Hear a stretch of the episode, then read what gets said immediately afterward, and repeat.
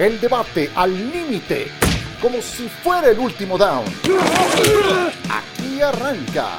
Cuarta oportunidad. Hola, ¿qué tal? ¿Cómo están amigos de ESPN? Esto es Cuarta Oportunidad, el podcast de la NFL. Aquí hablamos de la mejor liga del mundo.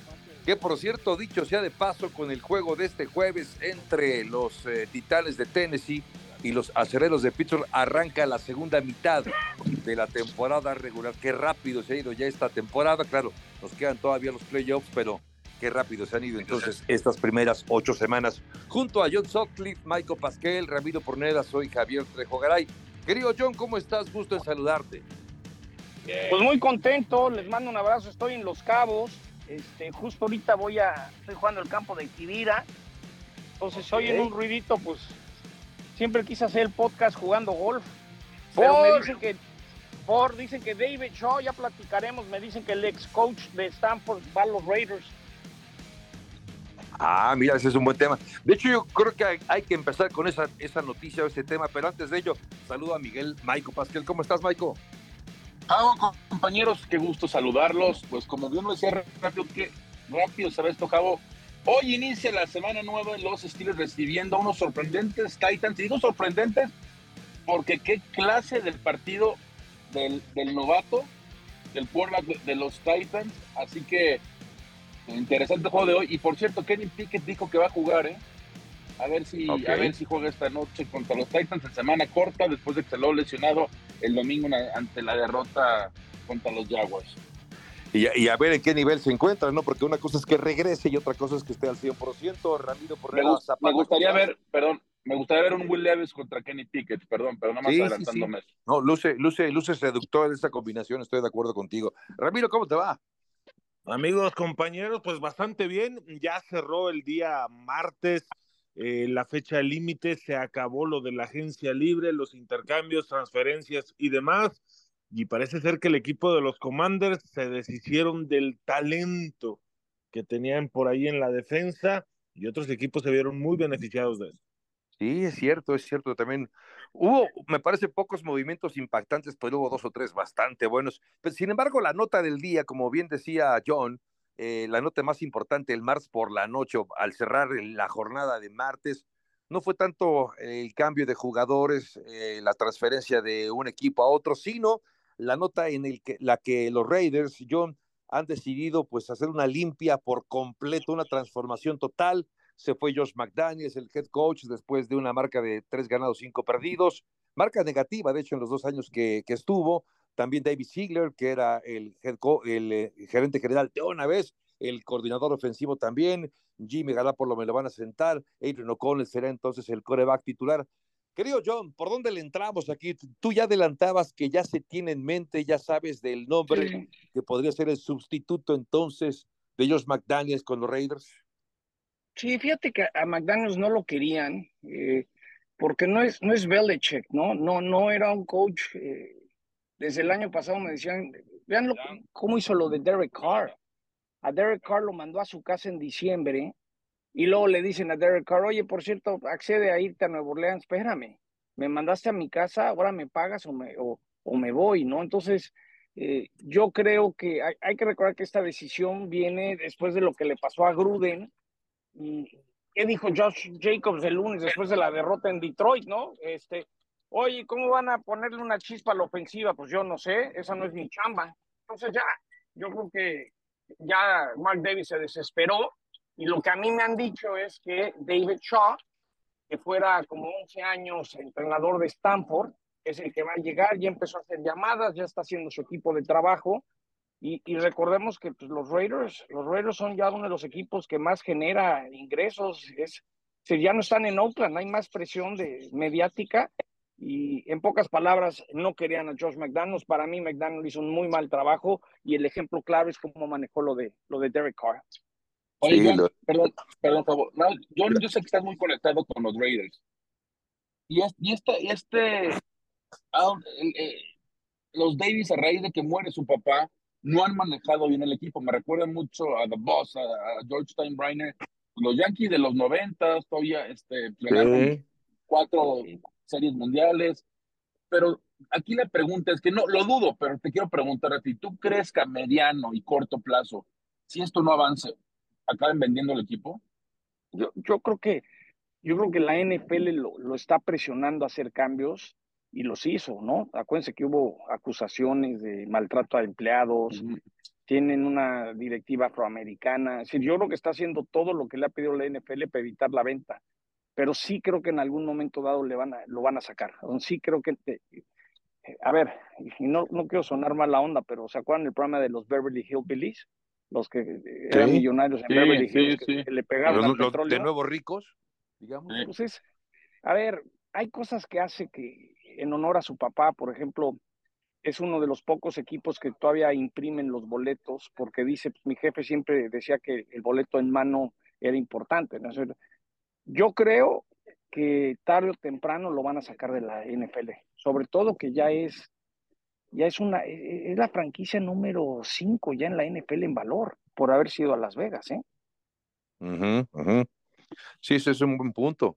Ah, ah, ah, pero bueno, a ver, y regresando a este tema y de lo que decía Michael, de estos tumbos que parece dar el equipo de los Raiders, han tenido ocho entrenadores en jefe en los últimos once años.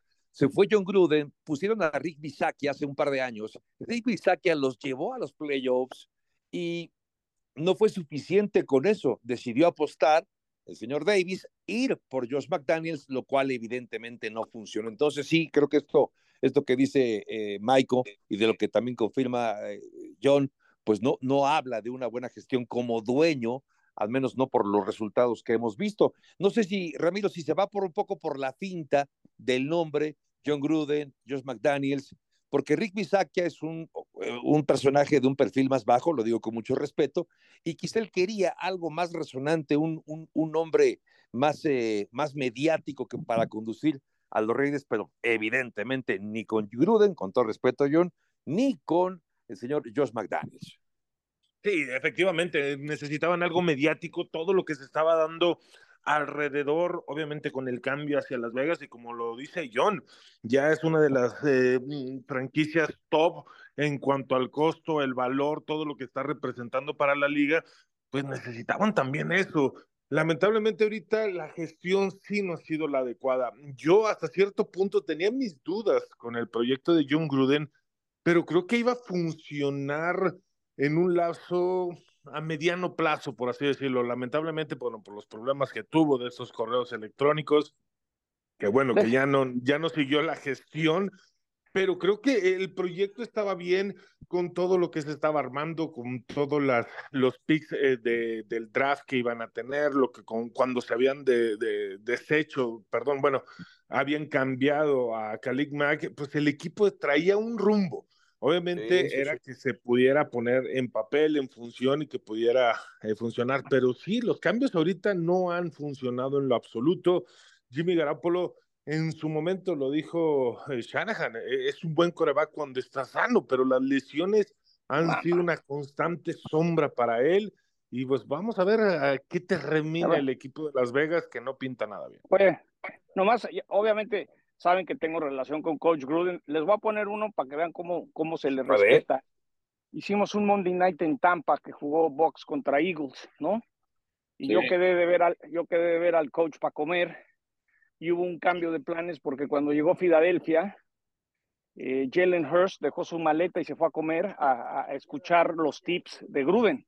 Si el coach Gruden asesora a muchos corebacks, uno de ellos es Jalen Hurst, no lo hacen público, pero te habla del respeto que le tienen, ¿eh? Porque Jalen Hurst no es, no es Garapolo, ¿no? Es quizás ahorita uno de los jóvenes corebacks más importantes, pero Las Vegas es un desastre, en general y ahora con tanto dinero van a tener que encontrar la manera de sacar adelante el barco. De los 10 boletos más caros esta temporada en la NFL, el número uno era el Brady cuando le, el de la semana uno, cuando retiraron su número. Los siguientes seis partidos, todos eran juegos en casa de los Raiders, contra Green Bay, contra Pittsburgh. Entonces, esto es una industria del negocio. Yo sí creo que o arregla el rumbo o lo van a sacar, ¿eh? Como no, no por las mismas razones, pero pues viste cómo el de Washington lo sacaron, ¿no? Dijeron bye. Y creo que Mark Davis o se pone las pilas o alguien, alguien se va a quedar esa joya, porque sí es una joya hoy en día los Raiders por estar en Las Vegas. Sí, tristemente no, no, no ha funcionado. Es un equipo que se volvió todavía más interesante, me parece, y ahí sí coincido con ustedes. Eh, al momento que se decidió mudarse a Las Vegas, eh, ya nos comentaba John, el valor eh, comercial, el valor de la marca subió muchísimo, pero también se hizo mucho más atractivo, me parece. El, estadio también, por ejemplo, es un estadio precioso, un gran estadio, y que lamentablemente pues, no cuenta con un equipo. Y además ahora incluso a Jimmy G también lo van a sentar lo de Derek Carr que ya comentaban, mal manejado, eh, no hubo un gran cambio, me parece. que eras un mejor coreback que Derek Carr y vas por Jimmy G. Michael, no me lo explico, la verdad, no, con todo respeto para Jimmy G, pero pues, a ver, no, no, no es que el equipo haya ganado un gran eh, coreback con ese movimiento, ¿no? es el coreback que más intercepciones tiene y se ha perdido dos juegos y medio. Tiene nueve intercepciones. Sí. Eso te dice que, y, lo platicábamos y lo decíamos, no está subiendo de nivel de, de quarterback. Derek Hart puede ser de los mejores 14 de la liga, ¿estamos de acuerdo? Hoy en día. Jimmy G no entra en ese rango. Jimmy G tuvo mucho éxito en San Francisco por el sistema ofensivo de Shanahan. Recuerdo perfectamente el campeonato de conferencia de ya hace 2019 cuando le ganaron fácilmente a Green Bay. En la segunda mitad pasó porque en dos ocasiones. A la derecha. e, e, estaba resuelto el, el juego. John, te dicen que creo que te tienes que apuntar a la derecha, ¿no? Por lo que estoy escuchando. Era tu Cadi. Oye, Javo, entonces sí, eso, y se veía venir años luz. Los Raiders que, quisieron hacer la versión Patriots 2, pues no funcionó. Ahora Jimmy G va a la banca, a ver si no va de número 3. Y, y, una nueva limpia, pero es que constantemente es una nueva limpia, ¿eh? Esto es constantemente una nueva limpia. Entiendes que puedes reestructurar el equipo, empezar de abajo, Vamos a ver qué pasa con los Commanders. Puedo hacer un ejemplo, porque te hablaremos de eso. Pero los Raiders, lamentablemente, a Las Vegas y reestructura, y reestructura, y nuevo coach, y nuevo quarterback. Y no, y no es fácil empezar de cero, y sobre todo una, una afición que está desesperada, ¿no? De triunfo. Sí, ese es un magnífico tema. Oiga, ¿por qué no cambiamos ahora de dirección y apuntamos también a otro partido? Hay partidos bien atractivos para este fin de semana, arrancando la segunda mitad, Ramiro. Hizo este duelo entre los Cowboys y las Águilas de Filadelfia, eh, valga decir o valga recordar la rivalidad que hay, hay, entre estos dos. Además, dos equipos que están peleando eventualmente por la división este de la Conferencia Nacional. Eh, Filadelfia con problemas de Jalen Hurts, el mariscal de campo que no sabemos si qué tan, qué tan eh, al 100% esté jugar. Ha estado lastimado y esa es una de las interrogantes que hay alrededor de este partido. Cowboys, por su parte, también cuenta con sus propias interrogantes porque no cuenta con un buen ataque terrestre, porque le falta un buen receptor número dos. Ramiro, ¿qué esperamos de este partido y qué esperas particularmente de los Cowboys que parecería que están ante la oportunidad, una segunda oportunidad de demostrar que son un equipo contendiente en esta conferencia nacional? Pues que van a volver a fallar los vaqueros. Y la historia te lo dice cuando te levantan la ilusión después de un gran partido que nos mostraron la semana pasada, defensiva, ofensiva, con los pases de touchdown de Dak Prescott, con CeeDee Lamb en su mejor momento y Dak Prescott eh, sin intercepciones, eh, poniendo el balón donde debería de ser, pero otra vez, contra un equipo ganador, contendiente dentro de la conferencia, juego divisional, pues otra vez, eh, tú lo mencionabas el podcast pasado, ¿qué te inspiran los vaqueros? ilusión. Otra vez la gente emocionada, los vaqueros de Dallas muy contentos, pues otra vez van a estar enojados, van a estar tristes, desilusionados por el desempeño que van a tener y las estadísticas te lo muestran. Es un equipo que cuando se enfrenta a un récord ganador contendiente, el equipo no funciona. Dak Prescott se presiona, no sabe, no saben venir de atrás del marcador del equipo de Filadelfia, sea como sea, te han sabido ganar los partidos en esta temporada. Sí, eso es, eso, perdón, eso es importante, Ram. ¿Para quién le han ganado? Es que esa es, la, esa es toda la cuestión. Viene un calendario dificilísimo para Filadelfia. No se han enfrentado a un equipo del nivel de Dallas, a una ofensiva tan agresiva como Dallas. Ojo, Jalen Hurts está lastimado, no lo quieren decir públicamente, sobre todo en la lista de lesionados. Se han dicho de que la rodilla, vi la repetición del juego contra Washington, al final apenas podía correr.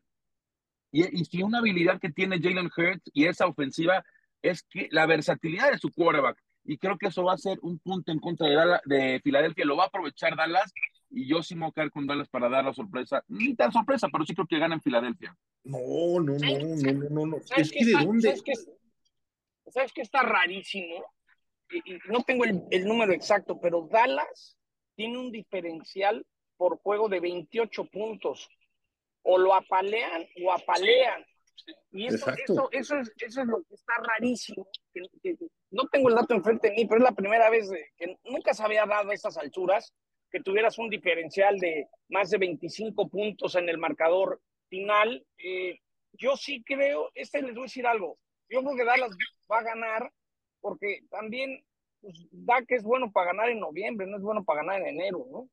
Entonces, son los partidos que normalmente Dallas gana cuando no son tan importantes, ¿no?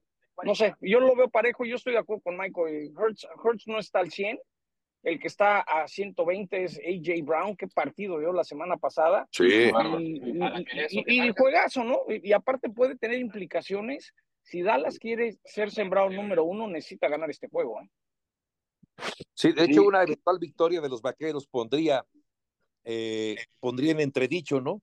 Si Filadelfia puede ganar esta división este de la Conferencia Nacional. Si es un buen duelo, sin duda, pero no sé qué es lo que pueda pasar. Sobre todo, estoy recordando a ver, uno, la baja eh, aparentemente física, porque no está al 100 de Jalen Hurts, y la otra, cuando le tocó enfrentarse a un equipo con una gran defensiva o una buena defensiva como es la de los Jets, quedó exhibido, quedó exhibida la ofensiva del equipo de Filadelfia. Esta ofensiva o esta defensiva de, de Dallas, que ya vimos de lo que es capaz durante algunos pasajes de esta temporada, creo yo que podría ser también esa diferencia, ¿no? Entonces, creo que hay muchos factores que podrían apuntar a una eventual victoria de los vaqueros y una nueva ilusión también para las, pues no, no sé si voy a exagerar diciendo que millones de aficionados, pero dejémoslo en decenas de miles de aficionados de los vaqueros, John. Sí, sí, es, hay, hay, una ilusión. Eh, a ver, eh, el, el, sábado 30 de enero tenemos una versión de Monday Night en sábado por no jugar el, el primero de enero y ese Dallas eh, Detroit, te lo aseguro que va a ser el partido con más rating de la temporada, ¿no? Es decir, Dallas, Dallas es único y sí, la gente te, vive la ilusión y si ganan el, el, domingo vuelve la ilusión y si pierden se vuelven a enojar, es, un, es algo que llevan 25 años viviendo, ¿no? Y, y sabes que, como, sí. mira, yo pido que gana Dallas, ¿ok? Pero okay. yo sí quiero dejarlo muy claro, ¿eh? Y lo vengo diciendo toda la temporada, podrá ganar este partido, eso no quiere decir que van a hacer grandes cosas en enero. Dallas ya sí. sabemos para lo que va a estar y les prácticamente les aseguro que no van a estar en el juego del campeonato de conferencia. A lo mejor ganan, a lo mejor ganan la división, lo que ustedes quieran, pero hasta ahí. Dallas no van a pasar más de la ronda divisional una vez que lleguen los playoffs, porque ya sabemos cómo juega Dak a esas alturas. El equipo no está hecho para ganar los partidos importantes y nos los ha demostrado los últimos años. Y no desde que está McCaffrey, desde antes. Así que Sí, hoy puede ganar Dallas este fin de semana.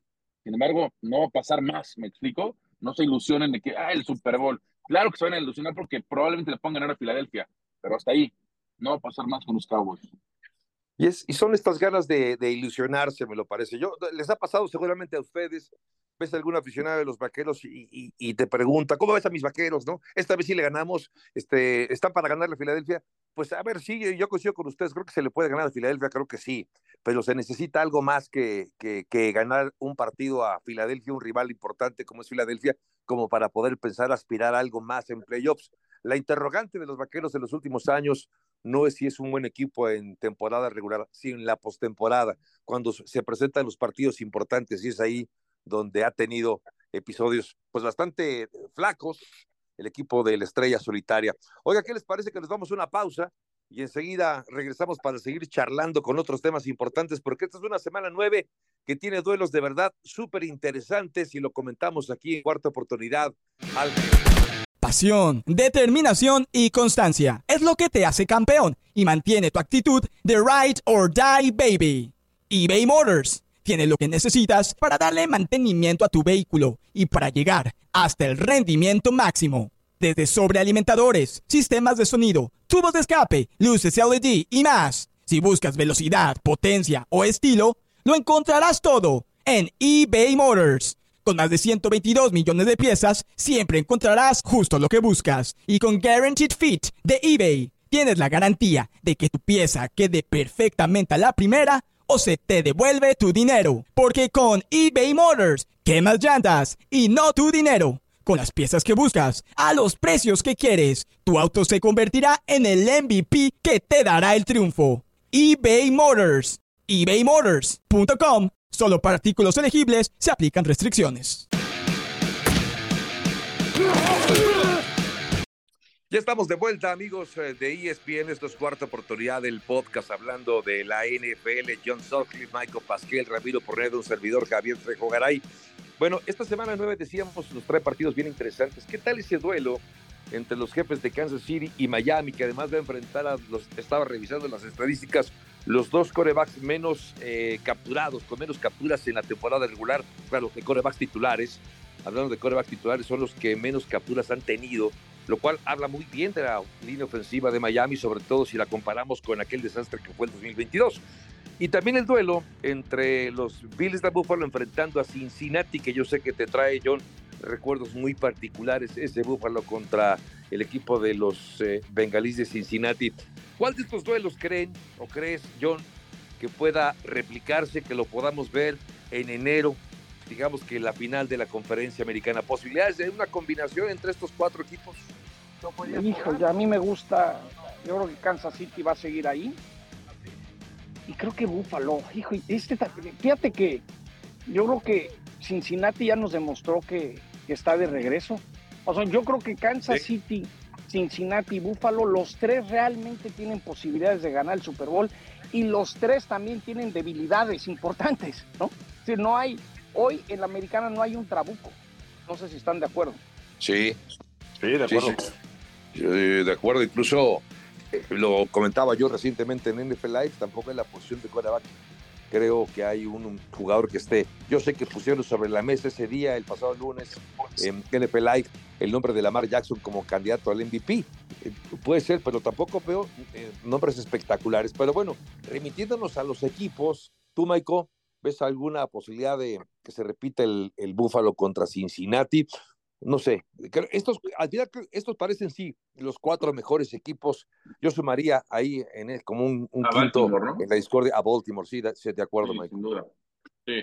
A ver, va a ser un buen juego. Los Bengals salen favoritos. Creo que la primera es que sale Buffalo, digamos, under los últimos 24, 25 juegos. Un dato así bárbaro, ¿no?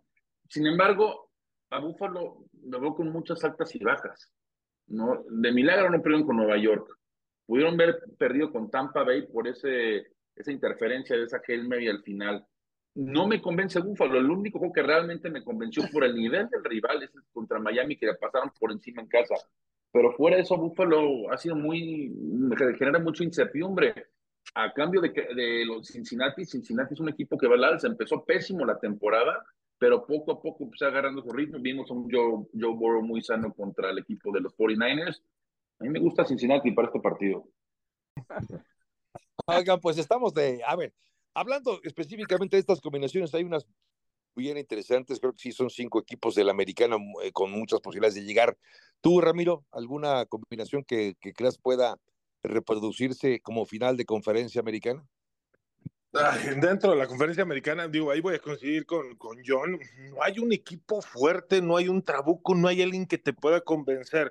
Vemos a Búfala de repente muy bien, este, dentro de casa sale inconsistencias, perdió contra Jacksonville, bueno, que bueno, Jacksonville está haciendo bastante bien las cosas, que Cincinnati me gusta, creo que va a llegar. Los jefes de Kansas City, el problema de los receptores, Creo que lo que vimos el año pasado con Kansas City es, te puede demostrar que Patrick Mahomes puede sacar, puede ganar un Super Bowl, sí, pero repetir la misma fórmula por dos años consecutivos, sin receptores, sin poder asimilar bien la situación de lo que está pasando alrededor de la ofensiva, de que solamente si es Kelsey, si solamente va a tener a la novia ahí en las gradas para que pueda jugar bien, para que pueda recibir el balón, pues va a ser muy complicado. Entonces, no me gusta la situación, pero yo sí sacaría Kansas City. Digo, Patrick Mahomes es alguien que va a estar peleando ahí en los playoffs. Va a ser muy duro, muy pesado poderle competir, pero yo los pudiera quitar y no sé, ¿por qué no ver a otro equipo completamente nuevo dentro de la conferencia? No sé si Búfalo, ¿eh? ¿Sabes quién puede meterse que tiene un gran entrenador? Aguas con Jaguares, ¿eh? Jaguares. Buen punto. Sí, buen punto, porque no, no, no, lo, no lo metimos en la conversación, pero creo que sí, también es, un, es líder de su división, estoy de acuerdo, sí. es que va a ser ese caballito negro que se va a meter ahí. Y, y ¿por qué no? Pensar en Jaguares en contra de Cincinnati, que son los equipos que están en ascenso completamente. O sea, son equipos que ahorita en el mes de noviembre, si confirman cómo cerraron el mes de octubre, son fuertes candidatos para estar dentro de esa final de conferencia. Kansas City, te digo, no creo que pueda repetir lo que vimos de ellos el año pasado. Sí, y, eh, eh, sabes, que estaba hablando de Jacksonville, nada más. Está empatado con mejor con la conferencia americana, con Kansas, con Miami, con Baltimore. Pero la gran ventaja que tiene Jacksonville es el calendario. Sabemos que no tiene una, una, digamos, conferencia muy difícil y, va, y se va a enfrentar a Baltimore. Va a enfrentar a Baltimore, lo que eso implica que puede ser un desempate eso para el número uno. Lo tiene juegos difíciles todavía, le queda San Francisco, le queda enfrentar a Baltimore, pero después de eso ya sabemos, le toca Tennessee, le toca Cleveland, que, creo que es muy ganable, eh, le toca Tampa Bay, le toca Carolina, le toca otra vez Tennessee, terminan con Tennessee. A lo que quiero decir con todo esto es de que Jacksonville puede ganar la división. Perdón, la conferencia, la conferencia. ¿Por qué? Por el, por el calendario. Claro, me refiero a la conferencia por el calendario que tiene. Eso es a lo que voy.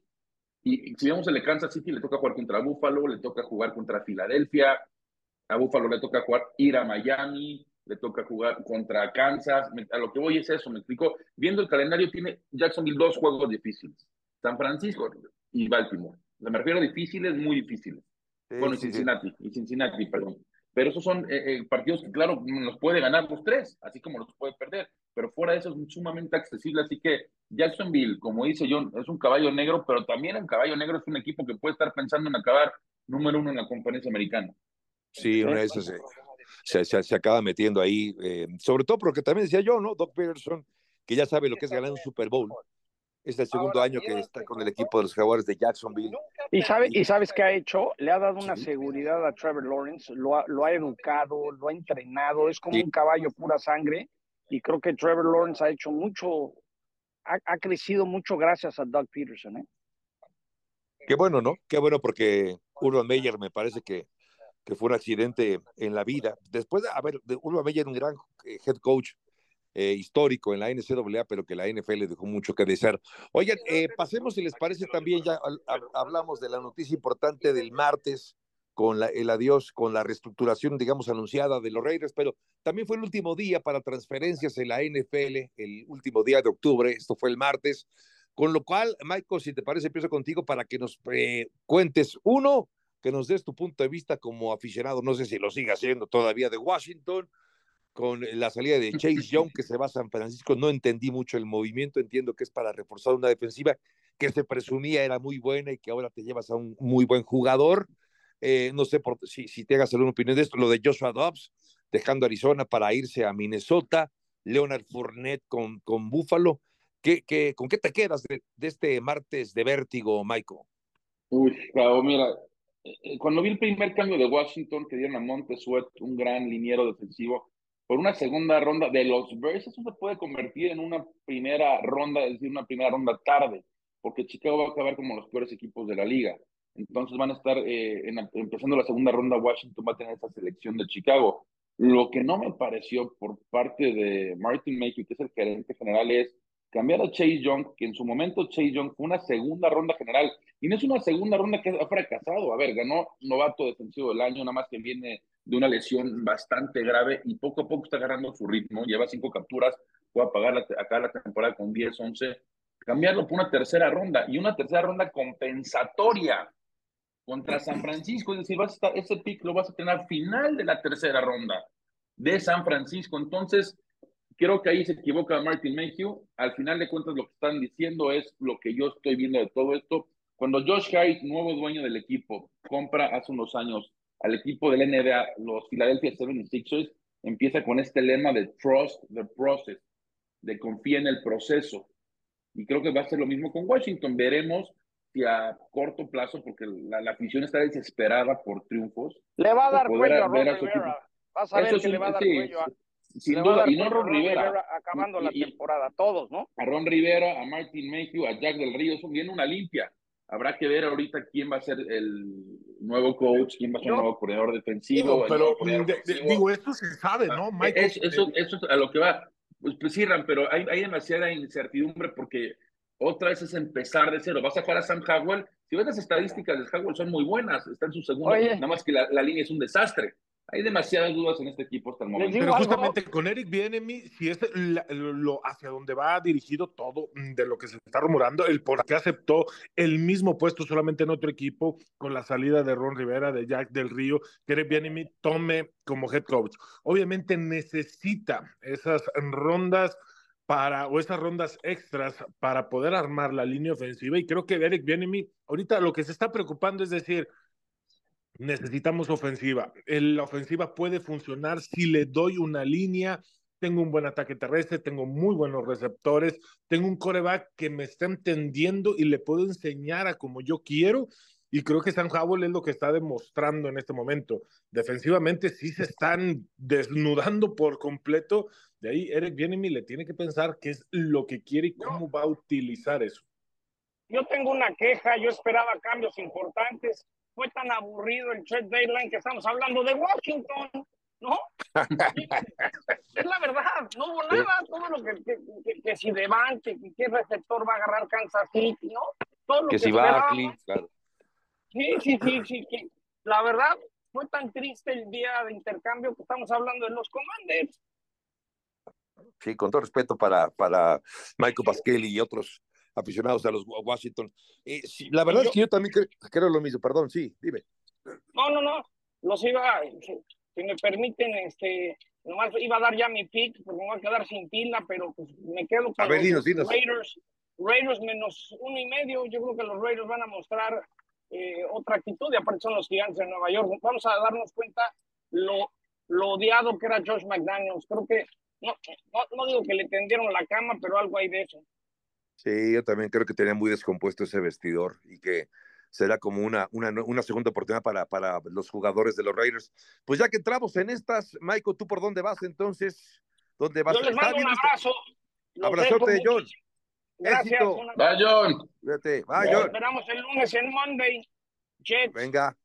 ahí nos Chargers, ahí le voy a dar su pomo de tequila a Aaron Rodgers. Ojalá salga a practicar y ahí le damos su le traigo su tapa de Huichol de los Jets. ahí les cuento a ver. Ah, que quedó pendiente, claro. Que quedó pendiente del, juego inaugural. Les mando un abrazo desde los Cabos. Abrazo, John. Éxito. Gracias. Abrazo, Oye, bueno, eh, ¿tú, me voy con Dallas más tres en Filadelfia. Dallas más tres. Creo, creo que Dallas va a ganar este partido, sí. Oigan, a mí me, llama la atención este Kansas City contra Miami. Si juegas en Frankfurt, ya, ya no importa, no hay localía, ¿no? No hay localía porque juegas para los dos equipos son, son visitantes en ese campo. Eh, pero es favorito Kansas City por dos puntos, por menos dos. ¿Qué, qué, qué nos dice esto, Michael? ¿Qué, qué te dice esta, esta apenas dos puntos de diferencia en pues, es, campo, es, campo, es campo neutral, como lo dices, cabrón. Normalmente cuando el local automáticamente te da tres puntos y ahí se empieza a mover la línea. Aquí dice que su juego neutral va a estar sumamente parejo. Fíjate que ya subió. Increíble. Yo ayer la había visto en un punto. Si me das a escoger, yo me voy con, con Mahomes. O sea, ir en contra de Mahomes es difícil. Y más cuando estás en campo neutral, ¿no? Y ya está sano, porque hay que recordar que en Denver, al parecer, tenía gripa, ¿no? No se sentía bien. Y yo creo que yo me quedo con Mahomes. Si me das a escoger Mahomes, tú me voy con Mahomes. Sí, Mahomes, eh, sí, a ver, creo que siempre apostar a, favor de Mahomes, generalmente Ramiro te va a dar eh, algunos dividendos, pero bueno, no sé si, si Miami esa vertical ofensiva pueda, pueda hacer algo ante la defensiva de Kansas City Chiefs. ¿A ti, Ramiro, alguna apuesta que te llame la atención particularmente? Ah, pues lo que vamos a tener el domingo por la noche, eh, Buffalo visitando a Cincinnati quiero ver otra vez de nueva cuenta yo burro con esa comodidad. Son solamente dos puntos eh, lo que están dándole pero yo creo que va a ser más, porque Buffalo te ha demostrado que sale de Buffalo, así como Miami. Lo sacas de Miami, se ve incómodo, no funciona la defensiva, puede recibir puntos y muchas veces contra equipos con récord ganador, Miami no puede de visitante. Creo que Buffalo es el mismo, así que Cincinnati este y obviamente cubriendo la línea. De hecho, yo creo que la diferencia en el marcador van a ser siete puntos al menos. Ese, eh, puede ser, claro, puede ser. A mí, ¿saben cuál me gusta? bueno, el partido en sí, en sí mismo me gusta el partido, pero me llama mucho la atención la diferencia de los momios, que es de apenas menos dos en favor de Cincinnati sobre Buffalo.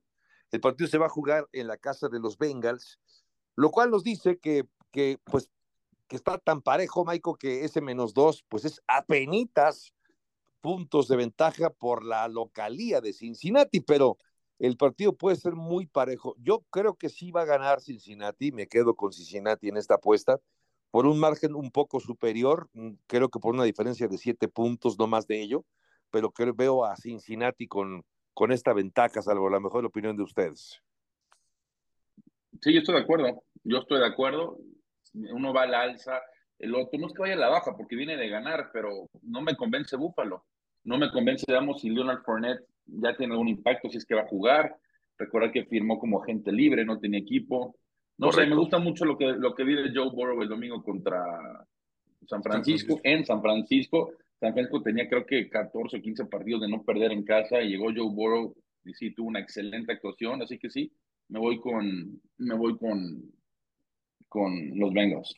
Sí, que parece que ya están de vuelta y ya estamos en noviembre cuando empieza a jugar mejor Joe Burrow. Oye, pues estamos llegando al final de cuarta oportunidad. Eh, Ramiro, antes de despedirnos, algo más, antes de prepararlos para la jornada o la semana número nueve de la NFL. No, nomás poner ojo y mucha atención en lo que puede hacer Seattle visitando a Baltimore. Digo, Baltimore para mí está también jugando un gran fútbol. Este, Lamar Jackson para mí tiene números y puede proyectarse para ser el MVP de la temporada. Pero Seattle, bajita la mano, obviamente por la declive que tuvo San Francisco, están como líderes de su división, pero Pete Carroll otra vez está trabajando con Jimmy Smith y otra vez es un equipo que puede ser muy incómodo para cualquier equipo de la conferencia. Estoy recordando, Michael, que el año pasado estábamos igual, ¿no? Veíamos a favoritos a San Francisco en esa división, a los Rams que venían como campeones, y a mediados de la temporada otra vez Seattle estaba de primero, así que bueno, la situación se repite ahí en esta división oeste de la Nacional, Michael. Importante juego para Seattle, de perder caería a segundo lugar de la división y si gana en Baltimore, que por cierto, Lamar Jackson tiene un récord de 8-0 contra equipos de la Conferencia Nacional en casa, eh, sería, sería histórico porque sería la primera derrota de Lamar contra un equipo de la Conferencia Nacional en casa. No, en, nivel general creo que tiene un récord de 17-1. Entonces, así que, pues sí, será muy importante para Seattle esta victoria. Se separaría todavía más de San Francisco, considerando que le quedan dos partidos, ¿no? Pero es muy importante este juego para, para Seattle. Será difícil, ¿no? Como está jugando Lamar Jackson y compañía, será difícil, pero es lo precioso esta liga, Javo Ram, como dice el dicho, ¿no? De la película este de Al Pacino any given Sunday, ahora sí que cualquier domingo, ¿no? Sí, sí, sí, es cierto, es cierto. Partidos seguramente imperdibles, varios de ellos en esta jornada, semana número 9 de la NFL, y de todo ello le estaremos dando cuenta en NFL Live. También le invitamos a que nos acompañe con el Sunday Night Football, el Monday Night Football, NFL Red Zone. Todo lo mejor de la mejor liga del mundo lo tenemos en ESPN.